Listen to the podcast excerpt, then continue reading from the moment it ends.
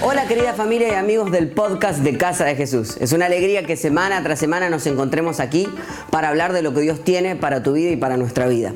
Tengo algo súper importante que contarte, así que no adelantes este audio, ya se viene la prédica de esta semana, pero quiero que escuches esto. Constantemente recibimos cantidad de mensajes de personas de todo el mundo que sienten a Casa de Jesús como su iglesia y su casa, y tal vez tú seas uno de estos. Me pregunto si quisieras tomarte este tiempo para pasar de ser un simple consumidor y transformarte en un contribuidor de nuestra casa. Nuestra iglesia tiene la costumbre de comenzar el año estableciendo los sueños que tenemos y desafiándonos a dar aún más de lo requerido. Este año la serie se llama Corremos para ganar y estoy seguro que va a desafiar tu fe. La enseñanza que vas a escuchar ahora mismo tiene que ver con esto. Y quiero preguntarte si quisieras participar de este sueño haciendo una ofrenda única o bien sumándote a nuestro proyecto de más 10 con una membresía de 10 dólares por mes. Te invito a que ya mismo entres a casadejesús.com y hagas clic en el link que dice Corremos para ganar. Casa de Jesús tiene una visión muy grande. Estamos en nuestros mejores tiempos y tú eres parte de esta visión. Tu ciudad necesita cristianos que no jueguen a ser iglesia, sino que sean la iglesia, que den su vida por Cristo, que corran para ganar. Ganar es que el mundo escuche el mensaje de amor y gracia que cambió tu vida. Ganar es que cuando dejes este mundo no te hayas guardado nada. Ganar es ser parte de un equipo que no deja a nadie en el camino. Ganar es dar todo lo que tengo para que otros conozcan el nombre que es por sobre todo nombre, el nombre de Jesús. Este año corremos para ganar. ¿Y tú? ¿Por qué corres? Vamos a ir al Salmo 16. Me sorprendió este salmo en el día de hoy. No sé si alguna vez lo había leído, ¡Ah! el pastor, eh, pero me sorprendió.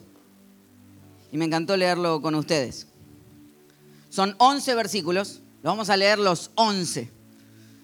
Así que preste atención. ¿Vamos juntos? No tenemos que leerlo en voz alta, pero sígame en esto. Dice, cuídame, oh Dios, porque en ti busco refugio.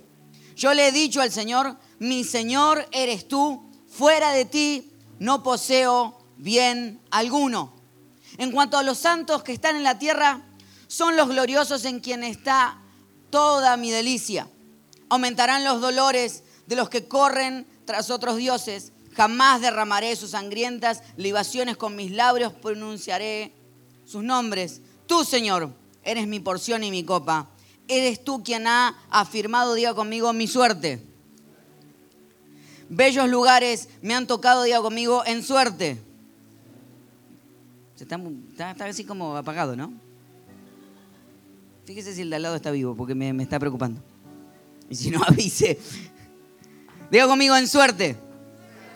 Preciosa herencia me ha correspondido. Bendeciré al Señor que me aconseja, aún de noche me reprende mi conciencia. Siempre tengo presente al Señor, con Él a mi derecha nada me hará caer. Le puedo dar un fuerte aplauso a Dios por esa palabra. Con Él a mi derecha, nada me hará caer.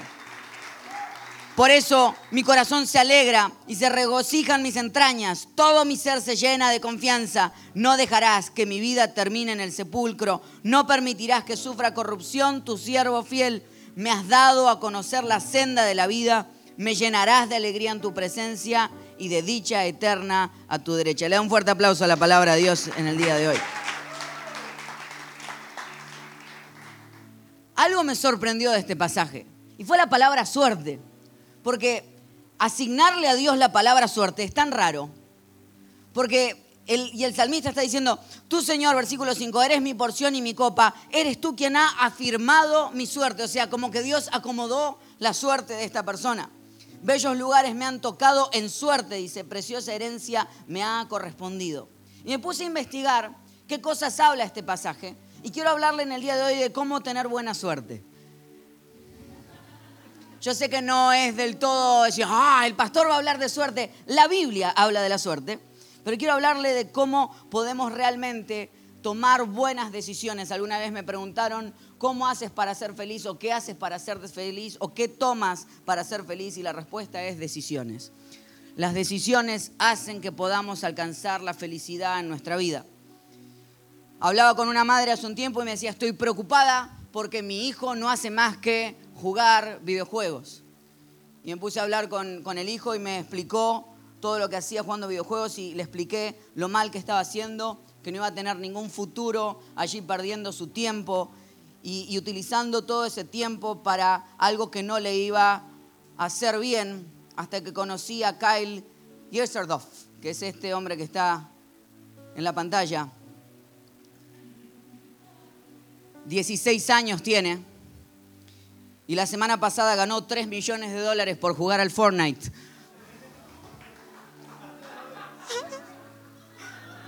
Hay algunos que están como diciendo, mamá, te lo dije. Y hay padres que están como diciendo, nene, mañana no vas a la escuela, agarra ese control, porque hay que salvar la familia. Tres millones de dólares por jugar al Fortnite, un juego en el que básicamente entiendo yo que se hace como una guerra o se matan y cuando ganan el uno al otro, después bailan, de ahí salen todos los videos, todos los bailes esos salen de ahí. Tres millones de dólares. Yo bailo y no gano nada. El segundo puesto ganó 1.900.000 dólares y el puesto número 10 es argentino y ganó como un millón de dólares también. Qué orgullo.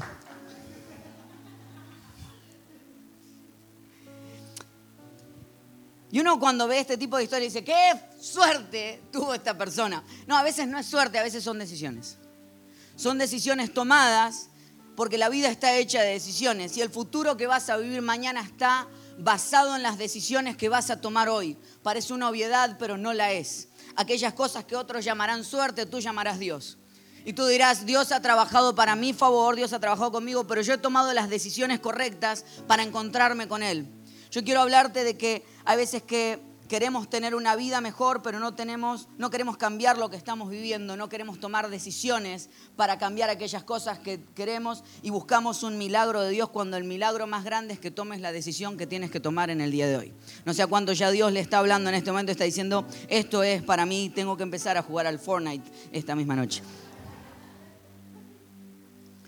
Y basado en el pasaje, hay cinco claves que el salmista establece de cómo poder tener esta, entre comillas, suerte o estas decisiones o cosas que necesitamos, que son necesarias para poder este, tomar este tipo de decisiones. Lo primero dice, cuídame, oh Dios, porque en ti busco refugio. Yo le he dicho al Señor, mi Señor eres tú, fuera de ti no poseo bien alguno. Lo primero que este hombre empieza haciendo, David, es estableciendo que lo primero que él va a buscar es la relación con Dios. Primera clave para tener buena suerte es una buena relación con Dios. Diga conmigo, buena relación con Dios. Todas las relaciones de nuestra vida, la relación con tu futuro, la relación con tu esposa, la relación con tus amigos, la relación con tu trabajo, está basado en tener primero una buena relación con Dios. Cuando tengo una, primero una buena relación con Dios, todo lo demás fluye desde ahí. Por eso David dice, todo está muy bien, pero si no te tengo a ti, no tengo absolutamente nada. Si tú no estás conmigo, nada me sirve. Él establece primero una gran relación con Dios. Y hay una frase que solemos utilizar en los servicios del día miércoles y es que de domingo a domingo las baterías se nos descargan y el miércoles venimos a recargar las baterías. Decimos, no, es que se me ha ido bajando la batería y el miércoles vengo a recargar mi batería espiritual. Ahora, ¿cuántos tuvieron este teléfono que está en pantalla en este momento?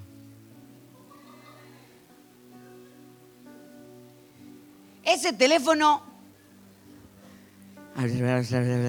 Fortnite. Este. El Nokia no sé cuánto. Él no necesitaba ser recargado. Podían pasar guerras nucleares. Podía pasar lo que fuera. Pasaban semanas que no hubieses cargado el teléfono y el teléfono tenía batería. De hecho, si hay alguien que todavía lo tiene aquí, te aseguro que si vas y lo prendes, él va a aprender. Porque tiene una, capacidad de sostener su batería. ¿Por qué tenía tanta batería, siendo que la tecnología ha avanzado y este tiene tanta batería y dura tanto? Bueno, porque era muy básico lo que hacía.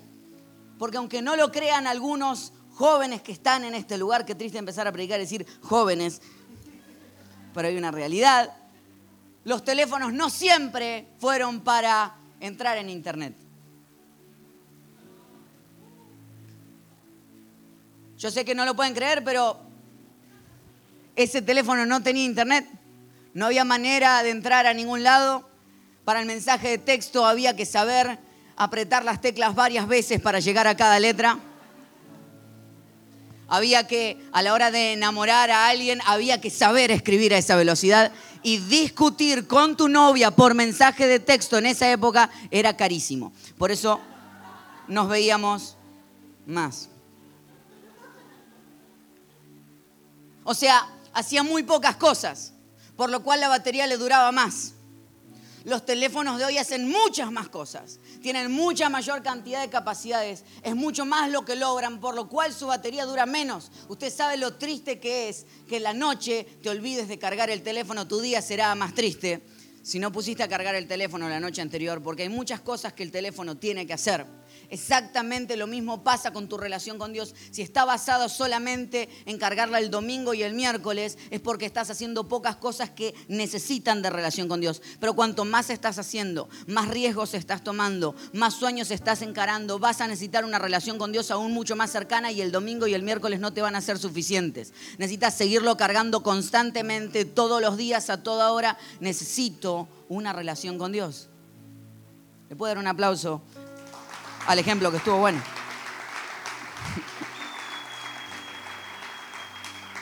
Quien más hace, más batería consume. Quien más cosas para Dios hace, más batería consume, por lo cual más necesitarás aún de tu relación con Él. Tal vez sea un error decir desde algún punto de vista que vienes a recargar las baterías aquí. Creo que no venimos a recargar las baterías acá, creo que venimos a dar aún mucho más de lo que ya hemos recibido durante la semana en nuestra propia casa, en nuestra propia relación con Dios. Porque necesitas poder cargar toda la semana, si no te vas, se te va a agotar muy rápido. Y yo quiero creer de que tienes tantos sueños para Dios y tantas cosas para hacer que vas a necesitar de una relación con Él mucho más profunda. Y yo creo en la relación con Dios cuando es intencional. Intencional es cuando dedicas un tiempo a buscar de Dios y dedicas un tiempo a todas las mañanas o la tarde o en el tiempo que tú desees a buscar de Dios y escuchar su palabra y leer la Biblia y escuchar canciones que te hagan bien. Pero también creo que las cosas más lindas es cuando una relación se torna casual. Y cuando puedes tener esta relación con Dios en el día a día. Cuando entiendes de que Dios está hablando todo el tiempo y que lo que necesitas es prender tus antenas porque Dios está queriéndote decir algo en el día de hoy. Hay momentos cuando activas esa, ese sentir de que Dios está en todos lados y en todo momento que vas a empezar a interpretar que hay ciertos momentos que nunca le habías puesto nombre, pero se llaman Dios. El otro día mi esposa me contaba que venía en el carro y venía escuchando, no me acuerdo qué canción me había dicho, y dice, sentí que me explotaba el corazón. Sentí que podía ¿Sabe esos momentos cuando usted agarra a cantar a, pulmón completo? Porque uno cree por una rara manera de que los vidrios del, carro son invisibles y que la gente a uno no lo ve. Por eso es que la gente no tiene miedo en insultar a alguien o tocar bocina, porque cree que dentro del carro uno puede hacer lo que quiera. Pero, y, y, en esa misma confianza explota nuestro corazón y cantamos y sentís que estás en pleno concierto a todo dar. ¿Sabes? Esos momentos cuando el corazón te explota y parece que todo se ha alineado. Esos momentos donde sientes que nada pudiera estar mejor. A veces son segundos. Yo he aprendido a que en esos momentos es donde Dios, Dios más me está hablando. Y he aprendido a llamar, a decir, estos son momentos donde Dios está. Momentos donde Dios está es momentos donde puedo estar con mi mamá conversando. Momentos donde Dios está es momentos cuando puedo estar con mi esposa conversando. Momentos donde Dios está es momentos donde puedo estar riéndome con mis amigos. Hay muchos momentos donde Dios está. Quiero que seas intencional en tu relación con Dios, definitivamente. Quiero que puedas apartar un tiempo para tener una cita con Dios, definitivamente, pero quiero que seas casual también. Que te des cuenta que Dios te está hablando todo el tiempo. Entonces tu batería no se va a ir agotando porque Él que está recargando todo el tiempo. Él te está hablando todo el tiempo y te darás cuenta que Dios puede sorprenderte todo el tiempo. Entonces lo primero, diga conmigo, buena relación con Dios. Seguimos avanzando, dice, en cuanto a los santos, versículo 3, que están en la tierra, son los gloriosos en quien está toda mi delicia. ¿Sabes de quién está hablando? Habla de sus amigos, habla de su relación. Lo segundo que quiero hablarte es que para tener esta buena suerte necesitas buenas compañías. Fíjate cómo los nombra, dice, son los gloriosos en quien está toda mi delicia. Ese es el nombre para tu grupo de WhatsApp de tus amigos. Imagínate, somos los gloriosos en quien está toda mi delicia. Lindo nombre para grupo de WhatsApp. Porque la clave está en cuáles son las personas que te rodean. No es buena suerte, es que has decidido primero tener una buena relación con Dios y segundo has decidido tener buenas relaciones alrededor tuyo. Es las personas que has puesto en tu círculo cercano. ¿Cuál es tu círculo cercano? ¿Cuáles son las personas que influyen en tu vida? Sabes que tú eres resultado de las cinco personas que tú más admiras o que más cerca están de ti son esas cinco personas superiores a ti. Pueden enseñarte algo, pueden ayudarte a crecer. Porque todos tenemos una tendencia a creer que somos los más inteligentes en donde sea que estemos. Todos somos un poquitito argentinos en algún punto de nuestra vida. Pero la realidad, la realidad más pura, es que necesitas gente que te desafíe constantemente. Gente que te empuje a avanzar. No solamente una buena relación con Dios, sino tener buenas compañías. Hay gente que cree que puede tener una buena relación con Dios y una mala relación con la gente que está a su alrededor, equivocado, porque no hay manera de amar al Creador y no amar a su creación. No hay manera de tener una buena relación con Dios y no tener buena relación con la gente que está a tu alrededor. Porque si amo al Creador, tengo que amar la creación. Entonces, si Dios mismo no decidió trabajar solo porque Él es Padre, Hijo y Espíritu Santo, ¿quién creo yo ser para tratar de trabajar solo en mi propia vida? Y hemos decidido, y lo hemos hablado varias veces, pero me encanta decirlo una y otra vez, y que un buen amigo está dentro de la palabra CAR, C-A-R. Diga conmigo CAR. C-A-R. Lo primero es que un buen amigo es aquel en el que puedes confiar. Diga conmigo confiar.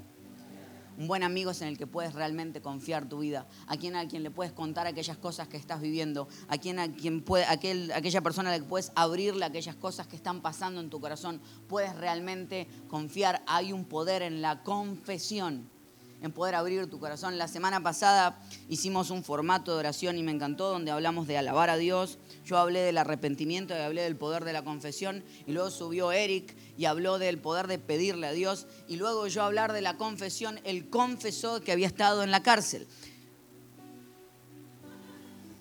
Y había estado en la cárcel, algunos están como ah, estuvo en la cárcel por una noche por unos tickets de Zompas que no había pagado y lo confesó al instante. O sea, yo hablé de confesar y él subió y confesó. Digo, que paremos ahí, Dios santo, porque esto va a ser un peligro.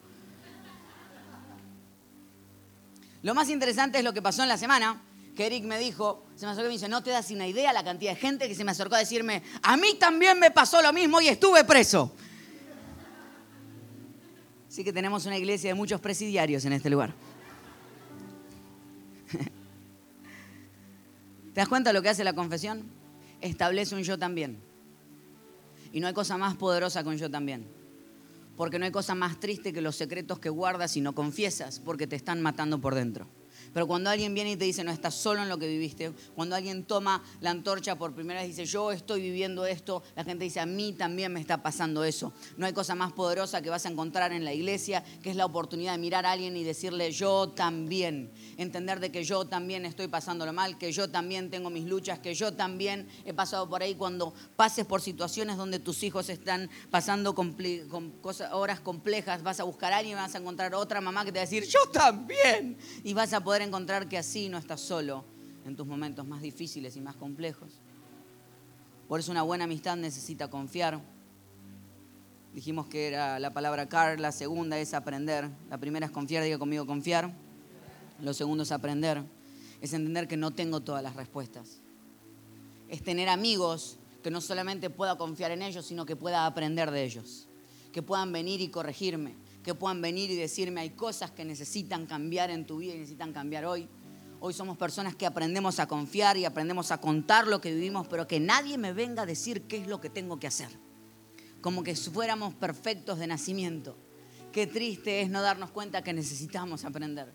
Que necesito tener en mi vida y en mi círculo amigos que tengan capacidad de apuntarme y decir, eso que estás haciendo no está bien, te está haciendo mal, y yo delegarles esa autoridad.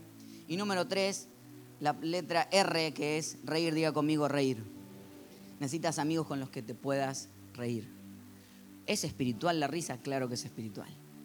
No hay cosa más linda que cuando te ríes. No hay cosa más linda que cuando te ríes con tus amigos. No hay cosa más linda que encontrar esos momentos. ¿Cuándo fue la última vez que te reíste a carcajadas al punto que hasta se te salieron los mocos de lo que te estabas riendo? La expresión más linda de una vida espiritual y saludable es la capacidad de reírse. Nos enseñaron de que a llorar a la iglesia y parece que venir a la iglesia es estar callado, en silencio y parece que Dios no fuera un Dios que le encante el humor, pero yo creo que eh, mi Dios tiene un gran sentido del humor que Dios tiene una gran capacidad de reírse, reírse conmigo y aún hacerme reír en mis momentos más difíciles. Yo no creo que el más espiritual es el más serio, creo que el más espiritual es el que más sabe reírse aún en sus momentos más difíciles. Y todos tenemos ese amigo que nos hace reír cuando no sería correcto reírnos. Y te hace un chiste de decir, ¿cómo estás diciendo eso, por Dios? No hay cosa más espiritual que aquel amigo que te hace reír en tus noches más oscuras pero no necesito un amigo en el que confiar, aparte un amigo en el que pueda aprender y aparte un amigo en el que pueda reír. Necesito encontrar un amigo en el que pueda encontrar las tres cosas juntas, porque se puede encontrar.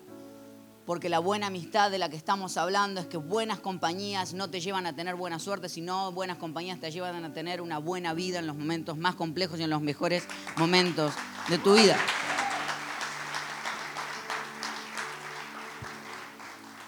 Versículo 5, tú eres mi porción y mi copa. Eres tú quien ha afirmado mi suerte. Bellos lugares me han tocado en suerte, preciosa herencia me ha correspondido. Lo primero que dijimos para tener una buena suerte o una buena decisión en mi vida es, primero diga conmigo, buena relación con Dios. Segundo, buenas compañías. Y tercero, buena mayordomía. Y algunos dicen, ¿qué es mayordomía? Buena mayordomía es la capacidad de administrar aquellas cosas que me fueron dadas. David está hablando, es decir, qué suerte el lugar donde me ha tocado vivir. Claro, él heredó un lugar en donde vivir que sus padres y sus antepasados y la tribu que le fue entregada de, la que él nació es el lugar donde él está residiendo en ese día. Y él dice, qué suerte donde me tocó, porque él llama suerte aquello que fue trabajo para otros. Porque la herencia es exactamente, es una herencia, es una serie de buenas decisiones y trabajo que le voy a dejar a otros. La herencia es el producto del trabajo de alguien más que yo recibo sin haber hecho ningún tipo de esfuerzo. Y todos en nuestra vida recibimos cosas como herencia. Dios te dio una gran herencia. Te dio cosas las cuales tienes que administrar, las cosas cuales las tienes que trabajar. Tu cuerpo es la herencia de Dios. Tu cuerpo es la herencia que Dios te ha dado. Tu cuerpo tienes que trabajarlo, cuidarlo, te lo dio y te lo dio increíble y tiene una capacidad sorprendente tu cuerpo. Hace aproximadamente una semana y media que volvimos a entrenar con mi amigo y entrenador René. Estamos ahí sufriendo y, sufriendo. Eh, y, y se nos van sumando y ya en el día de hoy éramos siete del equipo que estábamos entrenando. A las siete y media de la mañana y estamos todos que nos duele hasta el pelo. O sea, es así como que yo me baño y, en realidad ya no me lavo la cabeza, sino que bajo la cabeza porque no puedo levantar el brazo. Pero hemos aprendido que soy mayordomo de la herencia que Dios me dio, que es mi propio cuerpo. Dios me dio mi cuerpo, yo tengo que cuidarlo. Soy mayordomo de la esposa o el esposo que Dios te dio. ¿Cómo alimentas y cuidas esa relación? Eres mayordomo del planeta, en la tierra en donde estamos. Una vez me contaba mi primo que salió con una persona y la persona tiró basura en la calle y mi primo le dijo, no, no tires basura en la calle. Y le dijo, este hombre le dijo, no, nosotros somos cristianos, nos vamos a hacer el cielo, ¿qué importa esta tierra?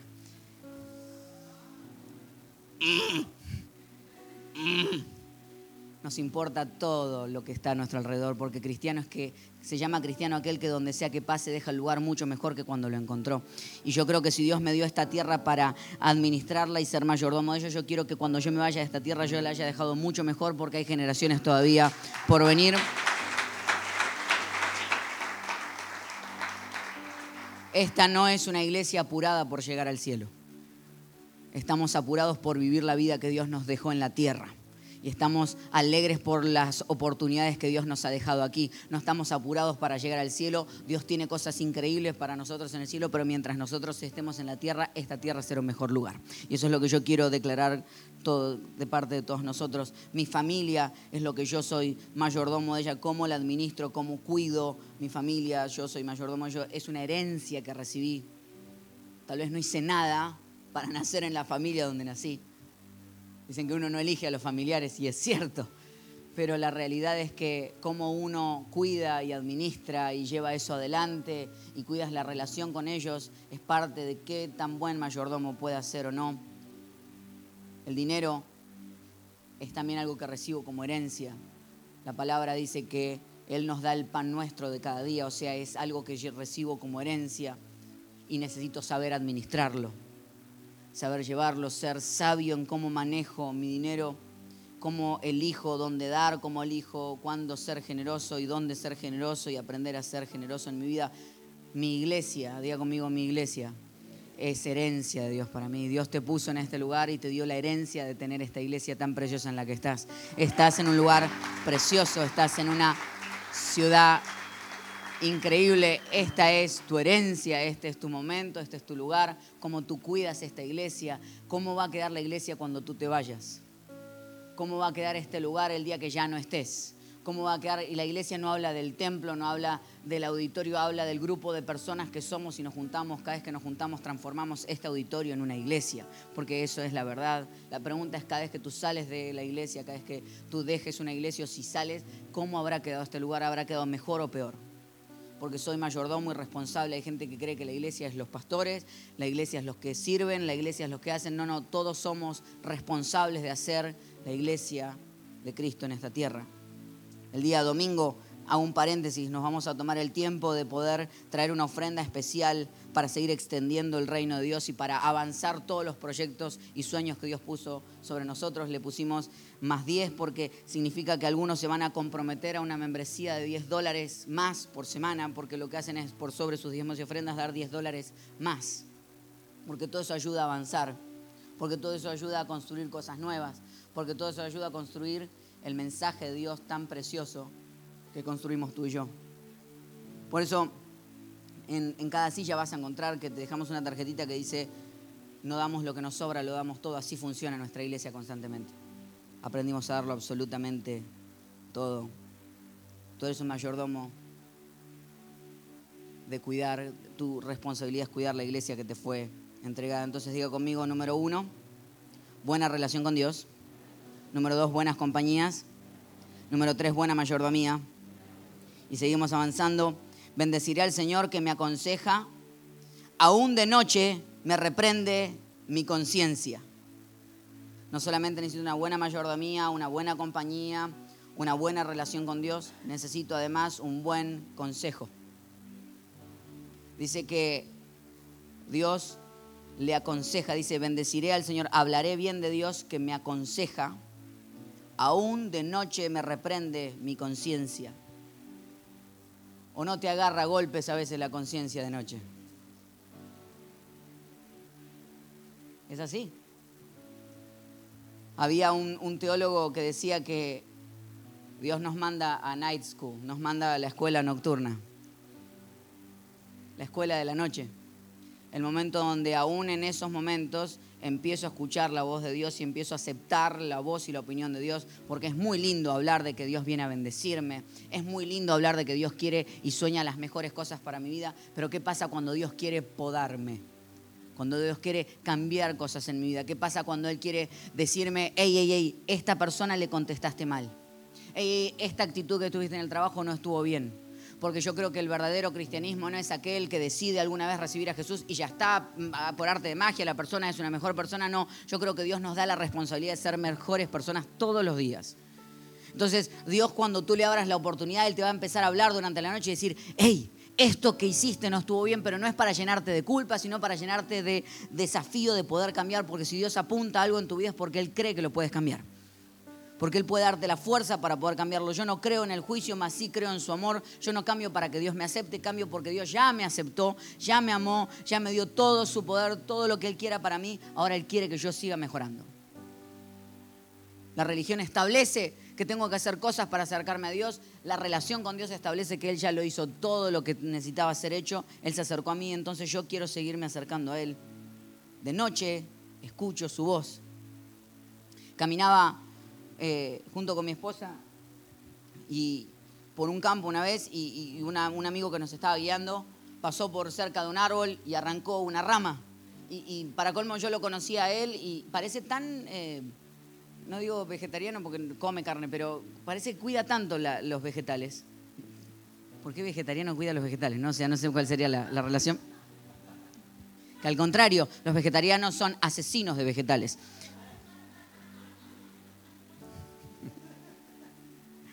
Cuando en realidad caminaba con él y él, que es todo así, cuidar la naturaleza, veo que pasa y, quiebra una, una de las ramas de uno de los árboles y lo miro como diciendo, hay que cuidar la naturaleza. Me dice, ¿sabes que es necesario a veces arrancarle ciertas ramas a los árboles? Porque si no, la fuerza del árbol se va en ramas que no sirven para nada y necesita irse, pero cuando se las arranco, la fuerza se va completa a los frutos que el árbol necesita tener.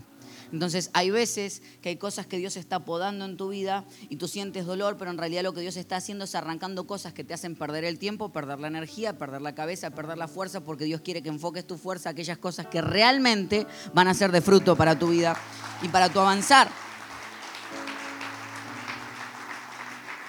Dios me aconseja, Dios me desafía, Dios saca cosas de mi vida, porque a veces que nos encanta hablar del Dios que agrega y el Dios que da, pero qué tal de aquel que Dios también es un Dios que quita, y a veces que quiero retener cosas que Dios quiere quitar.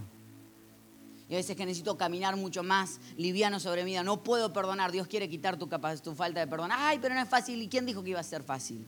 Pero es necesario pero me duele, claro que duele porque las buenas cosas duelen y porque para generar cosas que generen cambio en tu vida vas a generar dolor y Dios va a arrancar cosas de tu vida. El problema es que hay veces que Dios comienza a podar y hay gente que dice, discúlpeme, pero yo con esto no estoy de acuerdo, me voy y abandonan la tarea que Dios está haciendo en su vida en el momento que Dios está podando para ser las mejores personas. Yo quiero que seas una persona que tenga la capacidad de entender de que no es buena suerte, es la buena decisión de haber dejado que Dios podara mi vida. Es haber decidido que cuando otros hacían otra cosa, yo decidí hacer esto. Que cuando otros iban para allá, yo dije, no, me voy a plantar en esto que creo, en esto que sueño y en esto que quiero ser. Es aprender de que hay veces que Dios va a quitar de mi vida y cuando Él quite, sabré que está llevando mi energía para los mejores lugares. Digo conmigo entonces, buena relación con Dios buenas compañías, buena mayordomía, buen consejo. Y por último, vamos a avanzar, dice, por eso mi corazón se alegra, versículo 9, y se regocijan mis entrañas. Todo mi ser se llena de confianza, no dejarás que mi vida termine en el sepulcro, no, terminarás, no permitirás que sufra corrupción tu siervo fiel. ¿Saben qué es precioso que en el libro de Salmos, casi mil años antes de que naciera el libro de Salmos, David está hablando de Jesús. Está hablando de que no permitirás corrupción, que, sufra corrupción tu siervo fiel y que el sepulcro no iba a poder sostener a Jesús. Mil años antes la Biblia ya estaba anunciando que Jesús iba a hacer algo increíble sobre nuestras vidas. Me encanta saber de que, y aquí quiero hablarte de esto, dice, me has dado a conocer la senda de la vida. Me llenarás de alegría en tu presencia y de dicha eterna a tu derecha. Lo que quiero hablarte por último es que para tener una buena vida necesito tener una buena expectativa. Mil años antes ya estaba hablando David de que habían cosas buenas por venir. Por eso establecemos siempre en nuestra casa que lo mejor está por venir. Porque Dios cuida de nosotros, pero yo tengo una buena expectativa en lo que sea que estoy viviendo. Me levanto a la mañana, tengo un día de desafío, va a ser un día de desafío, pero sé que al final Dios está trabajando en mi vida y lo que sea que Él hará, Él lo hará a mi bien y trabajará para mi bien, porque eso es lo que dice su palabra. La semana pasada les conté de la vida de Jasmine Jasmine le encontraron el día martes pasado, no este martes, sino el anterior, un tumor en el, cerebro. Era el mismo día de su cumpleaños. Ese mismo día fuimos con todo el equipo y varios de los jóvenes a celebrar su cumpleaños antes de hacer la cirugía, porque aún en el hospital, en, la clínica, permitieron que la, operación fuera el otro día porque querían que ella pudiera comer su cake, su torta, su pastel de cumpleaños. Eh, hay, un poder especial en saber celebrar a uno en los momentos más difíciles, ¿verdad? O sea, encontrar amigos que te hacen reír a uno en los momentos más complejos. Y cuando la fuimos a visitar, fuimos nosotros tristes y preocupados por cómo estuviera ella, estábamos diciendo, hola, ¿cómo están? Dice, la estoy pasando muy bien acá, me están tratando muy bien. Hmm. Y nos llenó de esperanza el solo hecho de hablar con ella. Y oramos por ella, pero la verdad es que necesitábamos que ella orara por nosotros, porque a veces uno tiene desafíos mucho más pequeños y los enfrenta con tanto dramatismo. Y esta nenita que estaba cumpliendo 17 años ese día, estaba entendiendo de que Dios iba a hacer algo en su vida, tenía una buena expectativa. Yo dice, yo sé que Dios va a estar conmigo. Y su papá, cuando hablé con él, me dice, yo mañana voy a entrar, al, cuando la vayan a operar, yo voy a estar en el medio de la operación con ella. Yo dije, mm, pero digo, su nombre de fe, no, no sé. El otro día le pregunté, ¿te dejaron entrar? dice, no me dejaron entrar. Porque hay veces que uno quiere estar metido en todo lo que está pasando, ¿verdad? Y crees que cuando Dios esté haciendo un proceso va a estar a decir, ¿qué está haciendo Dios conmigo? Quiero saber todos los detalles. Y dice, te vas a tener que quedar fuera del lugar de cirugía. Y vas a tener que confiarme y vas a tener que yo sigo, vas a tener que entender que yo sigo trabajando en ti y en tu vida, aunque tú no lo puedas ver en este momento. No hay cosa más dolorosa que quedarme afuera a veces. Jasmine pasó la cirugía de una manera increíble, sacaron el 99% y estaban el otro día, fuimos a, visitarla el domingo pasado al hospital eh, con, con algunos de los chicos de la iglesia y, ella y, eh, el papá y la mamá debatían cuánto era del porcentaje que habían logrado sacar y cuánto no, y estaban, y ella, muerta de risa en el medio, conversaba con todos nosotros y me dice, ¿querés ver la cicatriz? Yo soy impresionable, yo soy una persona de decir, no, gracias. Dice, mirá, mirá, mirá la cicatriz, sí, sacó. Qué lindo. No la cicatriz, sino la actitud de ella con respecto a las cosas que está viendo. Dice, hay días que no han sido buenos pero Dios sí ha sido bueno. Y, Dios sigue cuidando de mí. Y verla con la actitud que tiene y preguntarle cómo estás, dice, estoy bien, estoy bien. Eh, yo creo que hay cosas preciosas. Y te lo he dicho alguna vez, pero me encanta aprender algo sobre las cicatrices. Y es que mostramos las cicatrices y la gente se siente en general orgullosa de sus cicatrices, porque las cicatrices hablan de que lo que sea que te haya pasado no te mató y estás vivo y las cicatrices hablan a otras personas y le dicen, ¿ves? Yo pasé por allí, a mí también me lastimaron, pero yo estoy vivo. ¿Ves? A mí también alguna vez me rompieron el corazón, pero todavía estoy vivo. ¿Ves? Yo también pasé por una, por una pérdida, pero todavía estoy vivo. ¿Ves? ¿Te das cuenta? Yo todavía, alguna vez pasé situaciones con mis hijos, pero todavía estoy vivo porque no hay cosa más preciosa que vivir con la expectativa de mirar las cicatrices de otros y ver que Dios los tiene vivos en el día de hoy y que Dios me va a seguir sacando adelante una y otra y otra y otra y otra y otra y otra vez. Gracias por habernos acompañado en esta enseñanza de Casa de Jesús. Sabemos que te ha sido de mucha ayuda y seguro también lo podrás hacer para tus amigos y familia. Así que te invitamos a que lo compartas en tus redes sociales y a que nos dejes tu comentario en iTunes.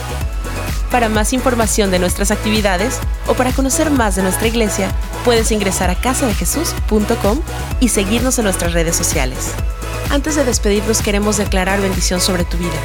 Que el Señor te bendiga y te guarde que Él haga resplandecer su rostro sobre ti, que tenga de ti y de nosotros misericordia, y que ponga en tu vida paz.